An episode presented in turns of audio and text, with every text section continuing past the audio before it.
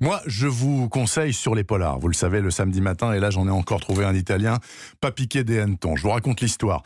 Le commissaire Soneri a trois fers au feu. D'abord, il doit identifier le cadavre d'une femme calcinée, retrouvée sur un talus de l'autoroute un soir de très épais brouillard près de Parme, et tout près aussi d'un camp de gitans, a priori assez inoffensif, mais bon, on ne sait jamais. Ensuite, il doit savoir qui est ce petit vieux, découvert mort une fois tous les autres passagers descendus, au fond d'un autocar en provenance de Bucarest. Enfin, et peut-être surtout, il doit identifier l'amant de sa compagne Angela. Pas pour lui taper dessus, non, non, mais pour connaître le rival et pouvoir éventuellement élaborer une stratégie de reconquête. Le tout bien sûr sans perdre l'appétit et le goût pour le vin italien qu'il déguste dans son adresse fétiche du centre-ville, adresse également fréquentée par un personnage absolument hors du commun qui s'appelle Sbarazza.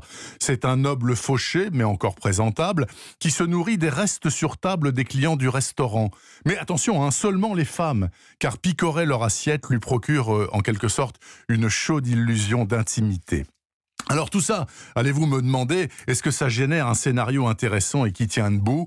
Ma réponse est très simple, oui, trois fois oui, parce que parce que Soneri est un personnage magnifique, parce que son enquête multiple est tout sauf anecdotique, parce que jamais les flics italiens, qu'on se le dise, ne perdent leur sens de l'humour, et parce que la vieille ville de Parme, même dans le brouillard, ça a de la gueule.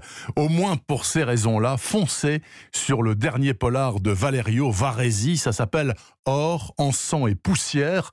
Ça vient de sortir chez Agulo dans la collection noire. Et après, bien sûr, direction Parme et cette trattoria de légende avec le secret espoir de voir s'attabler Sbarazza devant un ossobuco à peine entamé.